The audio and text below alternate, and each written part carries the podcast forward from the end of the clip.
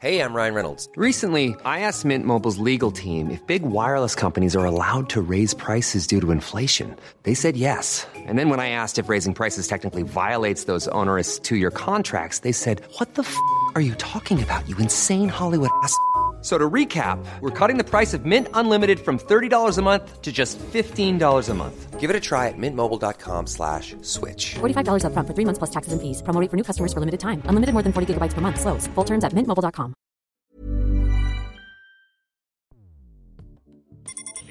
Escuchas. Escuchas un podcast de Dixo. Escuchas Guavi con Cecilia González y Pamela Gutiérrez. Wabi un podcast cultural. Hoy presentamos Wabi y las telenovelas con sabor a kimchi.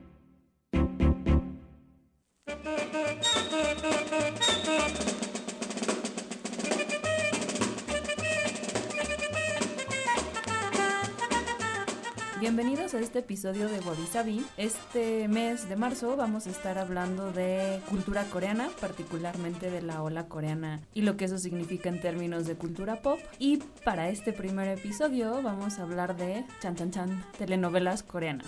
Yo soy María Pamela Victoria Guillermina Altamira de Gutiérrez y Sánchez. Y yo Ana Cecilia de los Apóstoles Teresa González García Gómez de Michalaca.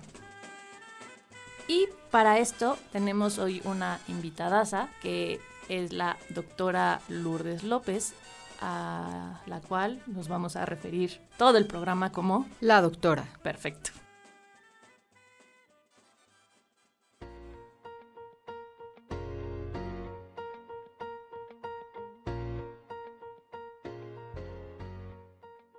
Se le dice Hallyu a la ola coreana que ha tomado al mundo por los bolsillos. En 2018, los productos culturales coreanos alcanzaron un valor de 9.5 billones de dólares. Sí, con nueve ceros. Y el número de fans del Hallyu alcanzó en ese mismo año los 89 millones.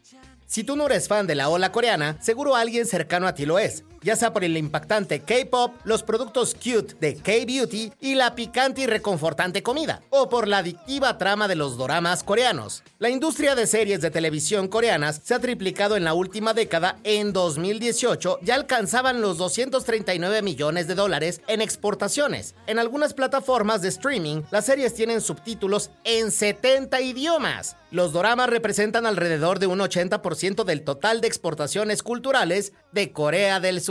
Oh, avisabi. ¿Cómo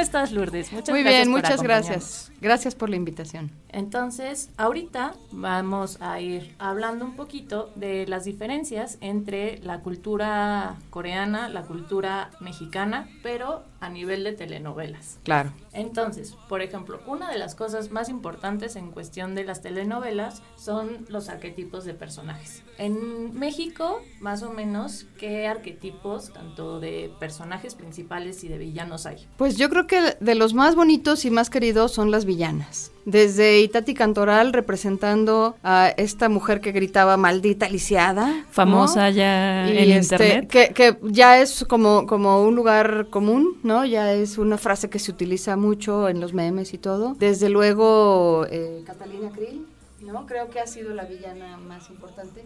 Pero no hay una buena telenovela sin una buena villana, ¿no? Y me parece que el, el, el, arquetipo o el estereotipo de la villana está construido a partir de la enorme oposición que la villana tiene contra la mujer, contra la protagonista mujer. Porque hay villanos, pero son mucho más atractivas las mujeres villanas, porque tú no te esperas unas acciones tan nefastas de una mujer. Entonces son como disruptivas las villanas en la telenovela mexicana. Ese sería el primero. Que me acuerdo que en su época Rubí Ah, bueno, Rubí eh, es una mega villana. Y me acuerdo que era raro porque todo el mundo apoyaba ya a la villana, ¿no? Porque fue un personaje tan carismático. Claro. Claro, fíjate que la primera Rubí, que fue Irane Ori, que era una mujer muy, muy guapa en, en los 60 no te esperabas de ella porque cuando, cuando viene eh, Bárbara Mori, ya estaba construido el personaje de la villana, entonces ya te esperas nada más que es una guapísima villana, pero Irane Ori sí fue muy, como, como se tardó el público mucho en entender que esa mujer tan hermosa, tan angelical, podía ser tan maldita, ¿no?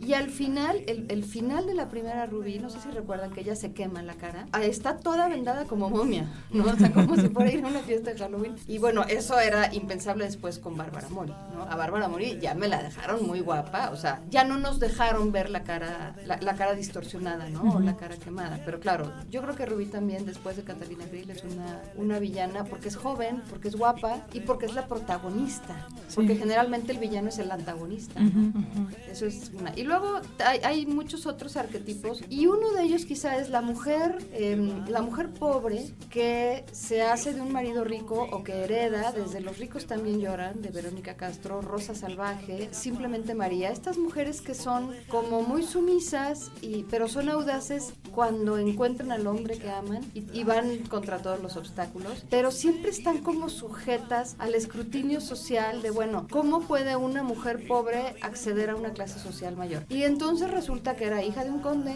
que no era, ¿sí me explico? Sí, o sea, sí. como que reivindican su clase social Sí. al final. Sí, pero siempre es el cuento de Cenicienta revisitado a la Sí, mexicana, ¿no? Sí, sí, sí.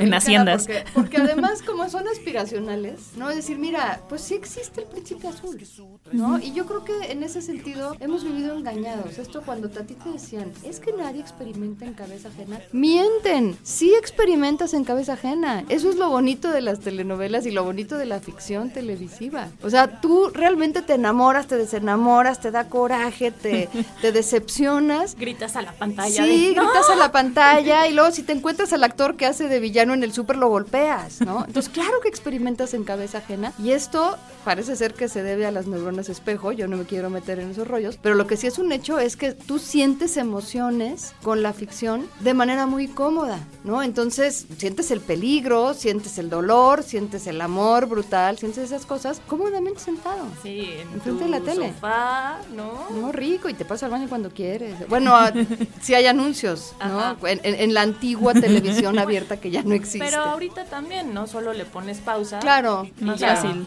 claro. Y este, pero bueno, es que consumimos toneladas de ficción. ¿No? Y claro, estos arquetipos, que yo no sé si sean arquetipos o estereotipos, porque a ver, el arquetipo es como un rol social que tiene una carga de valores, ¿no? Pero el estereotipo es una, una serie de atributos que le das a un personaje para que sí o sí lo reconozcas. O sea, este es claramente el villano y nada más le falta la, como ustedes traían hace rato, sus etiquetas de hola, soy el villano, ¿no? Y me parece que el estereotipo es necesario cuando el público tiene que reconocer muy rápido los atributos de un personaje. Es decir, la gente quiere enseguida, en, en- los primeros minutos de una ficción, saber con quién se va a enganchar. Entonces necesitamos saber quién es el héroe, necesitamos saber quién es el malo, necesitamos saber quién es la heroína, necesito saber dónde está el antagonista y dónde está el problema. Si te tardas en decirme eso, me voy. Y creo que eso es lo interesante de las telenovelas coreanas, que culturalmente no es tan claro a veces el, el rol, digamos, de cada uno de los personajes. O al menos eso me ha pasado personalmente, que empiezo a ver la novela, bueno, el drama, y es quién va a ser el villano, quién va a ser la heroína, porque como que hay dos que podrían ser, o este es el interés romántico o es el otro. Claro. Es, es más confuso que las mexicanas. Sí, que tal vez sí sabes quién es el personaje principal, Ujú. en que las acciones van a girar en torno, pero luego es eso, ¿no? Que no sabes con quién va a terminar. Siempre es esta parte de será él, será el otro, pero ese señor puede ser el malo y al final no es tan malo, pero el bueno tampoco es tan bueno. No está tan estereotipado, por ejemplo, en. Corea. Sí, O yo al menos que- desde México no lo entendemos. A lo mejor no lo claro, entendemos de otra forma, pero a mí me parece que cuando llega, bueno, hasta donde entiendo el drama es más japonés, ¿no? Es el drama japonés y el coreano es qué drama o, o Es lo mismo, más bien el, el- el- eh, es dorama porque en coreano no pueden haber dos no puede haber dramas, consonantes, no, dos consonantes juntas. Ajá. Entonces es como drama y la españolización. y la forma y la forma de decirlo de, de Es así ya dorama. en- dorama, claro. exacto. Pero yo lo que creo es que ese tipo de historias que vienen ya no están tan sujetos a los formatos rígidos que tuvo la telenovela mexicana durante muchas décadas y que ha sido ese formato precisamente la causa de que hoy por hoy están en, en- en serios problemas enfrentando el embate de las series. Me parece que el, que el drama, ¿no? O que estas historias son mucho más ligeras, están menos sujetas al, al, a- al estereotipo, están menos sujetas a la- al escrutinio de los anunciantes, ¿no? Se parecen en ese sentido más a las series. Son más libres en su sentido del humor, ¿no? Y además están, inclusive la forma, con el manejo de cámara, el, el uso de escenarios exteriores es mucho más libre. Sí, además, por ejemplo, en formato, muchos de los doramas solo tienen 16 episodios. Son chiquitas. sí. Entonces sabes que se acaba porque se acaba después de 16 episodios. Claro. Pero, por ejemplo, en las telenovelas depende mucho del rating. Sí, Que las van sí. alargando o Y ya las van sientes, matando, ¿no? sí, Tú sientes cuando aquello ya debió haberse terminado y resulta que tiene mucho éxito y entonces aviéntate ahora una feria en el que ella pierde la memoria y entonces van otros 10 capítulos en la que trata de recuperar la memoria. Y, y esto es real, ¿eh? Yo Sí. de- estuve muy cerca de la, de la manufactura de los guiones de Azul Tequila, que era una telenovela donde precisamente salía Bárbara Mori, que se llevaba a cabo en los Altos de Jalisco y entonces, este, pues hay una feria y entonces decía la producción, pero bueno, tienes que justificar si vamos a levantar la producción de una feria, que no, no, no, no feria de rueda de la fortuna, sino feria de estas de caballos, ¿sí? Sí. ¿no? Este, si vas a- si vamos a levantar esa producción, entonces te tienes que echar un montón de capítulos. Entonces invéntale ahí a ver qué hay. Y eso, ella pierde la memoria ahí. Y cre- creyó ver al galán y entonces ya se le olvidó todo. Y bueno, entonces son unos guiones, precisamente por eso se llaman culebrones. De hecho, ¿no? Eh, mi primer trabajo fue hacer focus group sobre telenovelas y a veces iban los guionistas y justo el tema era de qué personaje le está yendo bien, qué hay que hacer para mejorarlo y de repente pues ya la historia ya se iba debrayando por otro lado porque Claro. era algo que en las sesiones de grupo las señores habían Claro. mencionado y justamente en las coreanas al decir pues hay 16 episodios y este es el arco de los personajes y así se acaba. Son mucho más contenidas las historias. Sí, no sea, tienes los gemelos perdidos de la nada. exactamente. ¿No? El hijo que, que, que regalaste, ¿no? Este, el día que nació y luego te viene a tocar a la puerta y resulta. Claro, porque, a ver, 16 capítulos es, es muy cómodo, es como una miniserie, ¿no? Entonces puedes tener tu historia de principio a fin, contarla como quieras, no estar sujeto al rating, porque además las fórmulas de las, de las, eh, de los doramas están probadas, sobre todo en términos de historias juveniles, amores, eh, que a fin de cuentas siempre es el melodrama de una historia que, en donde se sufre por amor. ¿No? Pero están, parte de la garantía yo creo que de su éxito eh, radica en sus guiños con la cultura popular, ¿no? La música, por ejemplo, Sí. ¿no? Este, son como muy, por eso digo que son ligeras, porque son muy musicales, entonces la gente se engancha con ellas de manera muy fácil. Con la telenovela te enganchas, pero te enganchas con el personaje y a veces se te empantana la historia. Y acá lo que quieres es ver cómo se besan y cómo bailan y cómo huyen este, unos con otros, en fin, ¿no? Y que están también Muy libres. actuales, ¿no? En ese sentido, como de cultura pop. Por ejemplo, en las coreanas ves eh, la típica escena que se escriben mensajes de texto Claro. y te aparecen como tú Claro, lo lees te en el aparecen, celular. sí, como en Sherlock, ¿no? Como la serie Exacto, Sherlock que vas exacto, viendo El de la. BBC. Ajá. Ajá. O memes como visuales, ¿no? Que tienen Sí. subtítulos extra o corazoncitos. Sí, Sí, que sí, como sí. si te estuvieran incluyendo en la pantalla del celular. Exacto. Exactamente. Ya sea con el sistema de mensajes de Kakao Talk, que es lo que tienen, o mensajes de Line. Ujú. Entonces tienen los mismos Nubecitas. o Claro. el conejito y el osito. Esto las hace altamente intertextuales, ¿no? ¿A qué me refiero con esto? A que atraen cosas o utilizan recursos de otros medios como el celular, como la música, como la cultura pop, como la imagen de los cómics o de lo, bueno, de como, como le llamen, ¿no? A, a- a este producto. Y lo integran en esta narrativa que entonces cuando la gente lo ve reconoce un montón de cosas referentes de su propia vida cotidiana, ¿no? Y entonces eso, y yo creo que eso al público joven le pega mucho más. Las telenovelas en México no estaban pensadas para públicos jóvenes, hasta que vinieron las telenovelas juveniles, que bueno, algunas pegaron mucho. este, Pero ya no hay, ya no hay, ya no hay. O sea, la telenovela en México intentó con el público infantil, ¿no? El público infantil siempre es muy difícil y muy delicado. Sí hicieron algunas telenovelas juveniles y bueno, pues de ahí salieron, por ejemplo, las quinceañeras, ¿no? Sí, pero Este, además tenían sus horarios, yo me acuerdo Sí, perfecto. claro, claro. A las 4 tenías Eran toda las la, rama de niños. Entonces Sí. estaba Luz Luz Clarita. Exacto. Ale- Chispita. Alegrijes y rebujos, Ajá. a mí la de la mochila azul, ¿no? Sí, a sí, las sí. 7 era la barra juvenil. La barra juvenil. De RBD, eh, clase Exactamente. 406. Exactamente. Yo, Estos la verdad, la única que consumí Adolescentes. por pambolera era el juego de la vida. ah, bueno, era yo me la eché rebelde, ¿eh?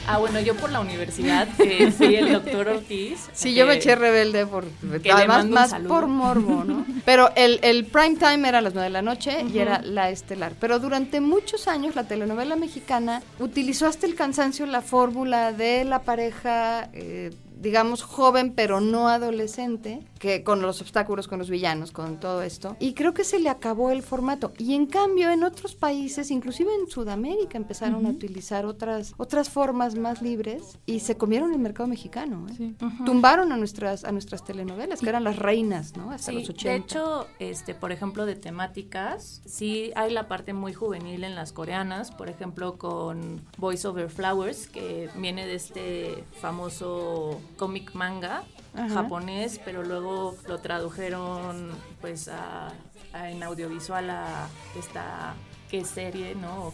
Qué drama. Y que luego este, hicieron la versión China. china, que se hizo bastante famosa. Ahí sí son cuarenta y tantos Sí. episodios, son más a largas. diferencia de, bueno, de la pero aún original. así cuarenta y tantos episodios contra los más de 100 de una Sí, telenovela exacto. mexicana pues estás Sí. hablando de una de una historia Nada. muy- nada Pero luego, por ejemplo, como salen también muchos idols, que era lo que decías, pues sí. Sí. tienes la versión musical donde cantan, donde bailan. claro se tenía que esperar al principio al- y, al, y al cierre de la telenovela para escuchar su Exacto. canción Bueno, el Y en privilegio cambio de acá, amar con igual. Mijares y Lucerito. sí esa también y ahí de ahí luego nació el amor no ese sí fue cierto Bueno, también fue telenovela en la real, real, ¿no? Sí. Que también a Corea le ha servido mucho como vehículo para dar a conocer el resto de su cultura popular, ¿no? Empiezan muchos por los doramas y les gusta una canción, entonces se van al K-pop y les gusta no sé qué y se van pues a co- aprender coreano o a ver cine o como hay gente hay gente que aprende coreano sí yo sé de algunos los domingos van a clases de coreano Nosotras Sí. también, fíjate. Sí. Oye, pero bueno, yo les voy a hacer una confesión. Ajá. Yo soy de esta parte de la sociedad en que, de- de que la cultura coreana es todavía como una nebulosa. Y, o sea, para mí Corea es un gigante que está despertando, ¿sabes?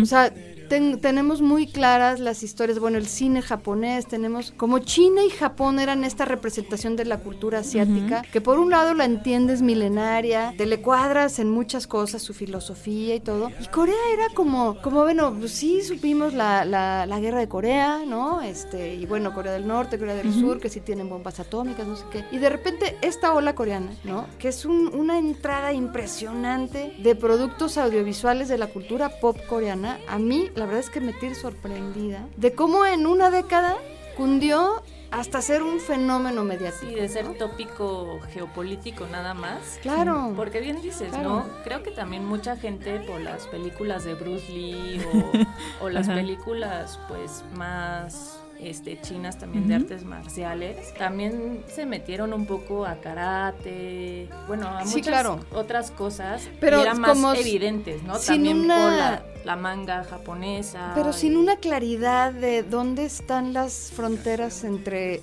Japón, China ¿Dónde y Corea, están? Sí. ¿no? O sea, quizá Japón sí, asiáticos. los asiáticos entonces como que agarrabas parejo, ¿no? Así como los campechanos y los yucatecos. Sí. Y luego se ofenden un chorro y dices, a ver, no, espérate, no, somos lo mismo, ¿no? Como los argentinos y los paraguayos, ¿no? Entonces, creo que esta, la, o sea, la, la, la impronta que ahora está dejando la cultura coreana a mí me tiene muy sorprendida, ¿eh? Que- en la gente joven. sobre Yo le digo que es como un mainstream de nicho, Sí. Porque cuando ves los números de escuchas de gente que está viendo esta serie son en millones. Sí. O sea, no es tampoco tres personas ahí raras que lo están viendo Sí, en su claro. casa. O sea, es una empresa gigante. Las plataformas donde puedes ver estas series tienen millones de visitas al día y visitas únicas, como dos millones de visitas Sí. únicas. Y nos permite ver que Corea del Sur es un país bellísimo. Exacto. Y ¿no? por ejemplo, lo que me había enterado es, yo pensaba que las- los doramas eran igual algo de hace cinco años, una cosa por el estilo, y en México llegaron en los noventas, realmente, pero fue como esta invasión súper silenciosa Sí. hasta que de repente todo el mundo empezó a hablar. Ahora hay muchas academias de cultura coreana en México. Sí, sí, sí. Y también creo que la, la cuestión económica, pues sí, vaya, es cada vez más cercano a nuestra, nuestra relación con Corea, ¿no? En muchos sentidos. Hace Ahora poco. con el coronavirus y todo este relajo, quién sabe quién se pelee con quién. ¿No? Quién sabe cómo quede la geopolítica con, con esto. Pero sí, sí, es un fenómeno bien interesante. ¿eh? Y Bueno, estábamos hablando de los temas y regresando, de Regresando los- a- de las temáticas de las telenovelas, ya nos desviamos Nos un un poquito, pero eh, es algo que también pasa en las telenovelas, o al menos la experiencia de ver telenovelas coreanas es mucho de confusión, por un poco lo Ajá. que ya platicábamos de no están tan claros, o al menos como mexicano o como foráneo, por decirlo de algún Claro, modo. porque sus códigos amorosos a lo mejor son diferentes. Que ¿no? justo. Aquí son súper Ujú. Y muy sexuales aquí en México, Ajá. como un poco hacia Estados Unidos, este tema más abierto, más Claro. pues liberal, este, y en Corea justamente parte importante es que son muy cuidados, este, a veces no hay besos, ni Claro, siquiera. claro, son, e- es que es un amor como más ingenuo, como más puro, como más limpio, ¿no? Porque es un amor para gente más joven. Yo creo que uno de los errores que cometió la telenovela mexicano fue, mexicana fue no saber cómo virar hacia temas más audaces sin cambiar su formato. Entonces, de esta telenovela donde se protegen los valores familiares, donde, el, donde triunfa el amor, donde las clases sociales se igualan para que triunfe el amor y todas esas cosas, pasamos a telenovelas donde hay narcos, quitándolo el, el experimento de Argos que estuvo muy bueno, nada personal y estos, pero digamos la telenovela clásica de Televisa no, no cambió su, su formato acartonado, pero sí quiso meter estos temas ya este de no sé, ot- ot- otras, eh, otros temas que estás acostumbrado a verlos en el cine o en el teatro, como la homosexualidad, como el narcotráfico, como la- las parejas este, o, o- o las familias disfuncionales, que creo que acaba siendo un término peyorativo. No supo hacerlo. ¿no? Y entonces descuidas eso y te quedan unas historias horribles. Sí, que por ejemplo en Corea pues tienes en cuestión de series policíacas o de crímenes, pero no son tan sangrientas Exacto. o no son tan Tienden a ser Crudas. Son como muy fantásticas de repente. Eh, de hecho, en Netflix hay una que se llama Beating Again, así como latiendo de nuevo, Ajá. que es policíaca porque hay ahí como un tema de intriga de negocios, pero al mismo tiempo hay alguien que le trasplantan el corazón y como que toma la personalidad de su Le donador. trasplantan un corazón enamorado. Exacto, era como, el, ahí era, pensabas que iba a ser el villano y no lo quiero spoilear, pero empieza como un villano típico y dices, ya, este es el malo, malo, malo. Claro. Le cambian el corazón y no necesariamente, ¿no? Sí, hay otra también en Netflix que se llama Abyss o Abismo, que es policíaca y de detectives y de abogados, pero es a un tipo al que matan, pero unos alienígenas lo encuentran, lo salvan, pero pues el aparato con lo que lo salvan lo hacen ser la mejor persona o la mejor versión de él, entonces de ser un gordito, cuatro ojos, Ajá. feo, se vuelve, ya sabes, un tipo guapísimo, entonces piensan que él se mató a él mismo. Entonces es toda esta parte de ver quién era el asesino real Ajá. y eso, entonces eso es su, su parte de criminología, pero fantástica porque hay estos casos mágicos o pues extranormales, también hay muchas de fantasmas. Pero como Sí. con final feliz, ¿no? O, o por lo menos, si no el final feliz típico, sí con un final esperanzador. O sea, esa es mi, esa es mi impresión que, que- que tiene el, el, el drama. Creo que la única que he visto sin final feliz, que se queda en puntos suspensivos, es la de Recuerdos de la Alhambra, que también habla de crímenes, pero aunado con algo muy actual, que es esta parte de la realidad virtual y de los juegos de video y cómo estos hay veces que se apoderan de tu vida. Está muy interesante ajá. y es una producción coreana y española. Obviamente mucho de, de eso pasa en Sevilla, pero es la única que he visto que no te Que no es reparador el final. Ajá, que no te deja contenta con el Claro. final, que dices, va a haber una segunda parte, no me pueden dejar así, ya, ya este es el episodio 16, no es, no es lo normal de lo que se ha visto pues en otras series pues más felices, ¿no? Por ejemplo, Que nada más rápido, ahí también puede ser un tema, el- la adicción a los videojuegos en Corea sí es un tema muy importante y que ahorita están sufriendo mucho. Si él gira alrededor de ese tema en una de esas, intentó ser más mm, de moraleja o como de lección o algo Pues, así, o de duda. Pues tal vez porque precisamente además como son con sus leyes, todos los menores de edad tienen toque de queda en las cosas de videojuegos que no pueden quedarse más allá de las 10 de la noche. De las 10 de la noche, imagínate. ¿No? Sí, O sea, pero es que hay quien ha estado fueron Es que toda la noche, toda la vida. dos meses. Como Sí, claro. esto- estos, los PC Banks, que son pues estos cuartos de, de computadoras, están abiertos 24 horas. Entonces claro. parecen casinos, todo negro, con iluminación, estás con tus audífonos, pues... Atrapado por la en pantalla. No, no ves las horas pasar. Sí, claro, claro. Es, es, eh, yo creo que es sumamente adictivo, ¿no? Ese, ese ambiente y ese, y ese medio.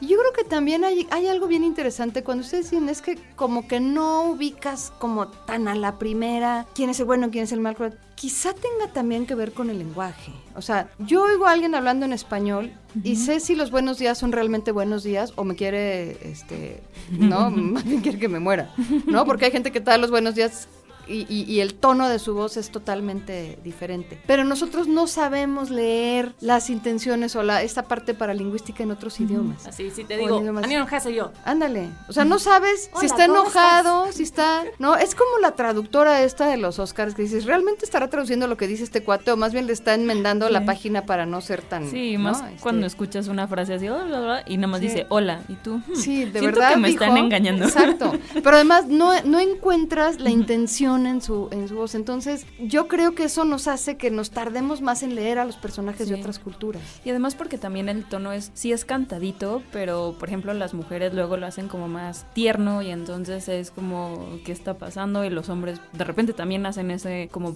parte de Sí, es como ternura. cantadito. Sí, Ajá. pero solo cuando están como solos con su interés romántico, Exacto. que es el egio, ¿no? Como de, Opa, opa. Sí. En medio de como ustedes les sale muy bien. ¿eh? En- a diferencia de opa, que es nada más llamarle a tu hermano mayor. ajá. Claro, claro. Pero entonces, cuando tú ves algo de, de otra cultura, tienes que ubicar cuáles son los referentes comunes. ¿No? Y bueno, el, el referente común del amor es una pareja que se mira, este, se sonríe, eh, ella se pone nerviosa, él se pone nervioso, chico le canta, ella este, baila, se gustan, están enamorados, ¿no? Porque a lo mejor hay otras formas de enamorarse, ¿no? A lo mejor no se besan nunca porque los códigos no lo permiten y entonces solamente son las miradas y que se agarran juntos de la mano y juegan un videojuego y eso es la máxima expresión de amor. Sí, o comen ramen juntos. O comen ramen Creo que es un poco ahí sí como Jane Austen, que ya lo hemos platicado, que era como estas cosas más sutiles o un amor más sutil que las telenovelas mexicanas e incluso las series estadounidenses no nos han enseñado a, a descifrar o como a observar a tanto detalle. Claro, no, o, o no nos han enseñado a leer de otra forma, ¿no? sí. Este, Porque aquí son muy pasionales, ¿no? Como al quinto capítulo ya beso apasionado, sí. al y, y- y si no hay beso, ya entonces están como que no hay amor. Ya bésala, ¿no? Así como ya. Claro, y después ya están embarazadas, ya están divorciando. ¿no? Y aquí pues sí te la hacen de emoción como de, no, no hay otra, es un malentendido. Y aquí te dejan en ascuas durante casi 14 episodios y ya los últimos sí son de resolución. Sí, yo creo que tienen un estilo de guionista mucho más libre, ¿no? Una, de hecho, no tienen como una fórmula dramática, una estructura dramática única, de que, a ver, del, del minuto uno al cinco tiene que pasar esto y luego... les- Creo, bueno, su- lo, lo- lo supongo, porque nunca he estudiado a fondo esto, pero supongo que cuando tú tienes un guion poco sujeto a una camisa de fuerza, tienes esos resultados, ¿no? Que la historia puede transcurrir, que pueden pasar media hora y tú, tú todavía no ubicas quién es tu heroína, por ejemplo. ¿No? Y quizá eso es también lo que las hace ahora más atractivas, porque la gente ya está harta de la fórmula, ¿no? Y ese ahí radica el, el- el- el enorme éxito de las series, ¿no? Y que por eso las plataformas de estilo Viki o Drama Fever, en donde los usuarios pueden ir comentando segundo a segundo, pues es como más divertido, porque tú no entiendes algo y arriba ves el comentario de ¿por qué hizo eso? Ah, y eso dices, es ay, no soy la buenísimo". única. Entonces estás acá este, Exacto. oyendo lo que dice el vecino, que tu vecino, igual tu vecino está en África o en Estados Unidos, o eso es Y interesantísimo. Pasa mucho también con las telenovelas coreanas, pero históricas. Por ejemplo, Hwarang, que fue también muy sonada porque ahí había un montón de idols y Ajá. muchos de los guapos de las telenovelas estaban justo en esa en ese K-drama y era chistoso porque como era histórico usaban lenguaje en coreano que se asimilaba mucho al chino entonces hasta para los mismos coreanos decían, ah, pues es que esta palabra o estas cosas se hacían este, en los primeros años de independencia coreana en Claro. este reino. Entonces, pues también tú como parte de una cultura más occidental, pues te das cuenta de que también toda esta parte de historia universal se la saltaron, ¿no? Sí Claro. te ponían Revolución Francesa, Que ellos tampoco dominan la historia. ¿no? Es un Así, mal Revolución mundial. Francesa, todo lo de Napoleón, de parte pues de América, obviamente la independencia de Estados Unidos, toda la parte de las independencias de Latinoamérica, Primera Guerra Mundial, Segunda Guerra Mundial y tan tan, ¿no? Claro. Y te saltas pues toda la historia de Claro. África y te saltas toda Claro. la parte de Asia y luego no entiendes algunas referencias, ¿no? Por ejemplo, ¿por qué a un coreano le ofende cierta bandera de Japón por la dominación japonesa? Entonces también esto te va enseñando un poco de cultura general que Claro. no conocías. Que para los que vieron Parásitos, o sea, creo que de repente en algunas escenas pasaba lo mismo, ¿no? Como referencias a Corea del Norte o escuchaba de ¿y eso qué es? Y es como pues están burlando de los comentaristas porque, o sea, hay que conocer un poco más de la cultura para Exacto. terminar de entender. Porque la anécdota la puedes entender, pero no Ujú. el trasfondo de lo que está diciendo el personaje. Sí, o pues esos pequeños sabores, ¿no? Por ejemplo, Exacto. la cancioncita que ella usa para aprenderse pues su nombre, su edad y de a qué universidad fue, es una canción muy típica que usan los estudiantes para memorizarse las cosas. Entonces, ya poco a poco rascándole a esos contenidos semióticos no tan evidentes, te das cuenta también del trasfondo de un amor muy peculiar también a la cultura coreana que tenía el director. Ujú. A mí me parece que esto nos permite abordar otro- otras narrativas más allá de las mexicanas y las norteamericanas a las que nos han acostumbrado los medios de toda la vida, desde, ese, de- desde esa perspectiva intertextual. ¿No? O sea, ¿qué le puedo aprender y cómo hay otras formas de reírse, cómo hay otras formas de demostrar el amor, cómo hay otras formas de indignarse, ¿no? Y eso a mí me parece que es un mundo que apenas estamos explorando, ¿eh? Sí, eso. Porque esto viene fuerte. Abrazar la confusión. ¡Ah, qué bonito! que no es nada más de, ah, ya los típicos cosas de Estados Unidos, Occidente, a los que ya nos acostumbramos. Sí. Y pues ya un- unos tres episodios no entender qué está pasando.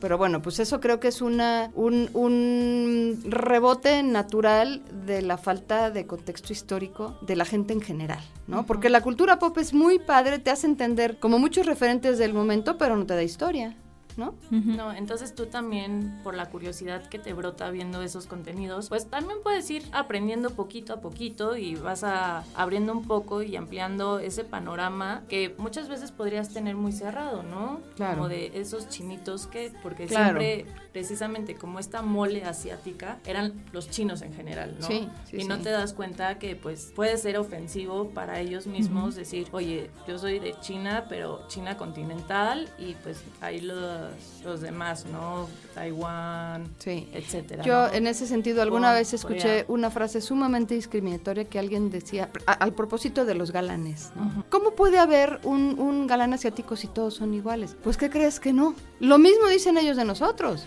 ¿No? ¿Dónde están sus guapos si todos son iguales? Bueno, cuando tú estás viendo un, un melodrama que viene de aquellas lejanas tierras, tienes que empezar a descifrar dónde están sus paradigmas de belleza. Ujú. Y pasa, ¿no? Muchas veces este, hacen la broma, ¿no? Del K-pop, de que todos se parecen, pero pues luego ves a la arrolladora banda Limón y no me digas que no son parecidos, además están uniformados. Al único Y que- se mueven igualito. Ajá, y al único que sabes que es diferente es al licenciado. ¿no? Sí. Así. Pero fuera de eso, es bien difícil también tomar esa parte ya muy en serio de pues todos son iguales. Claro, ¿no? claro. Y creo que cada vez tenemos que ser más cuidadosos con ese tipo de aseveraciones, porque el mundo está ya con pinzas, ¿no? O sea, no puedes decir esas cosas y no puedes valorar los productos de otra cultura desde esa perspectiva tan miope. No, y con internet, la globalización, pues al final ya somos una gran aldea global Sí. Y pues sí tenemos que tener como cierta sensibilidad a darse cuenta que hay muchas aristas para otras culturas, pero que en vez de sesgar o pues cerrar un poco esta perspectiva y hacer pues comentarios racistas, pues puedes aprender y sacar muchas Claro. cosas positivas de gente que no piensa para nada igual que tú, o que no tiene la misma religión, o el mismo ideario político. Oigan, ¿dónde vemos doramas coreanos? Hay algunos en Netflix, sí, para los que tienen Netflix. Hay bastantes. De hecho, hay bastantes, eh, muchos, bueno, varios producidos por el mismo Netflix. También en Amazon Prime, creo que hay, bueno, en Hay Prime Video algunos. hay algunos, pero hay otras que son gratuitas, como Vicky, Drama Fever. O sea, son gratuitas, lo básico, ya si quieres, no sé, El tener... premium. Ajá, premium, que es como verla que ahorita están pasando Ajá. en vivo, por decirlo allá, eh, ya cuesta un poco, pero creo que eso está más barato que Netflix, por ejemplo. Y son Vicky con V y Latina K y Latina, Ajá. y bueno, Drama Fever, que son las dos grandes. Y lo interesante es, por ejemplo, Vicky tiene una función de aprender. Entonces puedes poner el subtítulo en el idioma que quieras y ahí sí es Ah. casi en cualquiera porque las fans lo, sub- lo subtitulan. Entonces hay en suajili, en árabe, en lo que sea. Y además en esto de aprender tienes Ujú. el subtítulo en coreano para Ajá. que puedas leer el hangul y tienes, pues en nuestro caso, también el subtítulo en español para que vayas comparando. Y además le puedes picar a las palabras y se da por un diccionario. Entonces te dice cómo se pronuncia la palabra y qué significa. Entonces Oye, pues es un trabajal, ¿no? Son las fans. Pero todo bien. lo hacen... Es todo lo hacen los fans. Sí, es como Wikipedia, Claro. pero audiovisual Claro, de wiki. telenovelas coreanas. Entonces tú le vas ayudando al de junto de, mira, esto quiere decir esto. Sí, No, y bueno. corrigen si hay errores. Y además está muy simpático porque en Viki cada vez que termina un episodio dicen, ah, esto fue este subtitulado por y hacen una palabra como para Justin Bieber, las Believers, Ajá. del drama que, que editaron. Que en el de uno que es famoso es eh, ¿Qué le pasa a la secretaria Kim? Y eh, las que subtitulan son las secretarias, ¿no? Ajá. Así se, así se hacen llamar. Equipo de la secretaria. Equipo de las secretarias. Entonces Sí. está bastante simpático. Eso está mejor que, el, que este último capítulo de Black Mirror, donde tú vas decidiendo cómo es la historia. Ah, sí. ¿no? Este. Eso está mejor porque, bueno, es un fenómeno verdaderamente de audiencias empoderadas, ¿no? De cómo interviene la audiencia en, en ayudarle a otros a entender de qué Y va. además, pues también tener los comentarios. Entonces, en el episodio ves todos los comentarios de una escena, ya por fin la del beso, ¿no? Ajá. O la de la Ya, negación quítate de ahí. Sí. ¿no? Es tu madre. Entonces también es muy divertido porque hay una ampliación de la experiencia del espectador Claro. y generas una comunidad. Claro, claro. Que antes había que esperar a que. Yo recuerdo hace mucho cuando termina una telenovela que se llamaba Viviana, que la protagoniz- protagonizaba Lucía Méndez. Al final a Viviana la matan. En lugar de quedarse con el guapo o con el galán, que no creo que era Héctor Bonilla, uno de ellos, la matan. Entonces, claro, pero ahí no había ni internet ni nada. Entonces, al otro día, en el noticiero noticiero de la mañana, la gente hablaba para quejarse del final de la telenovela. ¿no? Pero tenías que, ya sabes, tenías que vértelas toda la noche con tu frustración para hablarle. Creo que era el de Memo Ochoa, el de Guillermo Ochoa. el noticiero. Y, Señor Ochoa, es que no nos pueden hacer esto. En, en el noticiero Eco. Sí. Entonces, bueno, ahorita, ¿qué, qué pasa? Que ahí mismo estás poniendo, no nos hagan esto. a Con las ver", redes sociales ¿no? también, bueno, pasó mucho con Game of Thrones, ¿no? Sí, claro. Que todo el mundo Claro. en redes sociales O sea, quejándose amargamente. exactamente, exactamente. Termina aquel mítico este episodio de Jon Snow y la gente decía, no, no puede ser, lo tienen que revivir, ¿no? Y si estoy spoilando, ni modo. Ya debieron Spoiler haber visto, alert. Ah, sí. ya debieron haber visto Nada Game más of Thrones. les avisamos que ese no es el final final. No, no, no. Tranquilos, ¿no? Además, sabes que el spoiler no te echa a perder la experiencia. Está estudiadísimo ya. Que el spoiler acaba siendo un, eh, un elemento bien interesante de atraer a la gente a la historia. ¿eh? para ver si sí ocurrió y Sí, para ver cuál sí, es tu para ver cómo ocurrió. Sí, o sea, el spoiler es de no me la cuentes, pero entonces ya la vi. No, no es cierto. El spoiler acaba siendo un verdadero imán para la gente. ¿No? Entonces podemos spoilear los doramas sin problema. ¿eh? Bueno, siempre- casi siempre hay final feliz. y No ya. es Shakespeare, no se preocupe. Nadie se muere. Nadie se muere. Bueno, Envenenado tampoco. sí, no. No hay ¿no? tanto. Bueno, no he visto ninguno envenenado. Como que eso ya es muy... Eso ya es de 1800. Sí, serio. exacto. ¿no? Ese ya es de serie más ruda. ¿no? Oye, Lourdes, pues nos dio mucha, mucho gusto tenerte aquí, recibirte pues en nuestro pequeño espacio de Wabi Sabi. y como sabrás, pues siempre hacemos la moraleja del día con un haiku. Entonces, queremos que nos digas un haiku haciendo el resumen de esta diferencia entre telenovelas mexicanas y doramas coreanos. Bueno, pues es un poco difícil hacer un, un- un resumen de tanto, pero eh, en ánimo de pensar que ya no hay géneros puros en la televisión y de que los buenos ya no son buenos y los malos son, no son malos, ¿no? Termino con un haiku que dice, tengo una duda, ¿el agua de la fuente es siempre pura? Y muy abraza la confusión. Abraza la confusión. ¿Tú, Pamela? Yo, em, el mío está más sencillo. Guapos coreanos, intrigas y comida. ¿Qué estoy viendo? Muy bien. El mío es políglota, ok. Lo vas a decir en coreano. una parte. Entonces el mío es Sonbe, Saranje, Ey tú, Mario Alberto Jiménez, te dejo. Órale, Explica la primera línea. sonó rudo. Sonbe, Saranje es como a mi mayor, ¿no? Así te amo y ya. Y luego te dejo. Y yo, y yo dejo a Mario Alberto Jiménez. Me voy con el coreano. Muy bien. Muchas gracias por la invitación. ¿eh? No, doctora. Muchas gracias. Soy la doctora. Con ustedes la doctora. La doctora. Bueno, entonces, gracias Lourdes una vez más. Yo soy Ana Cecilia de los Apóstoles Teresa González García Gómez de Michalaca. Y yo soy María Pamela Victoria Guillermina Altamira de Gutiérrez y Sánchez. Nos escuchamos la próxima semana. Recuerden seguirnos por redes sociales, arroba guaguaguabisabi, por Twitter, Facebook e Instagram. Déjenos sus haikus, sus comentarios y nos despedimos ya de una buena vez. Nos escuchamos la próxima semana. Adiós. Bye. Bye.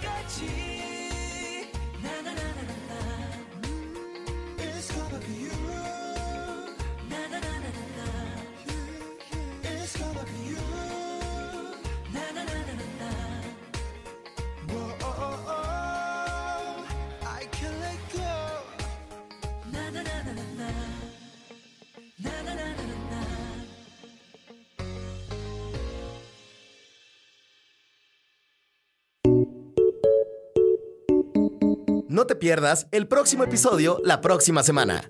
Esto es Wabi Sabi.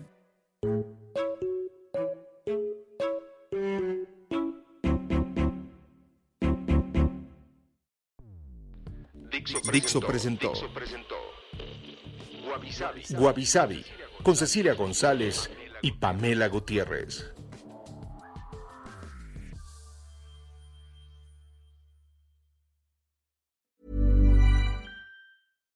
Hi, I'm Daniel, founder of Pretty Litter. Cats and cat owners deserve better than any old fashioned litter. That's why I teamed up with scientists and veterinarians to create Pretty Litter.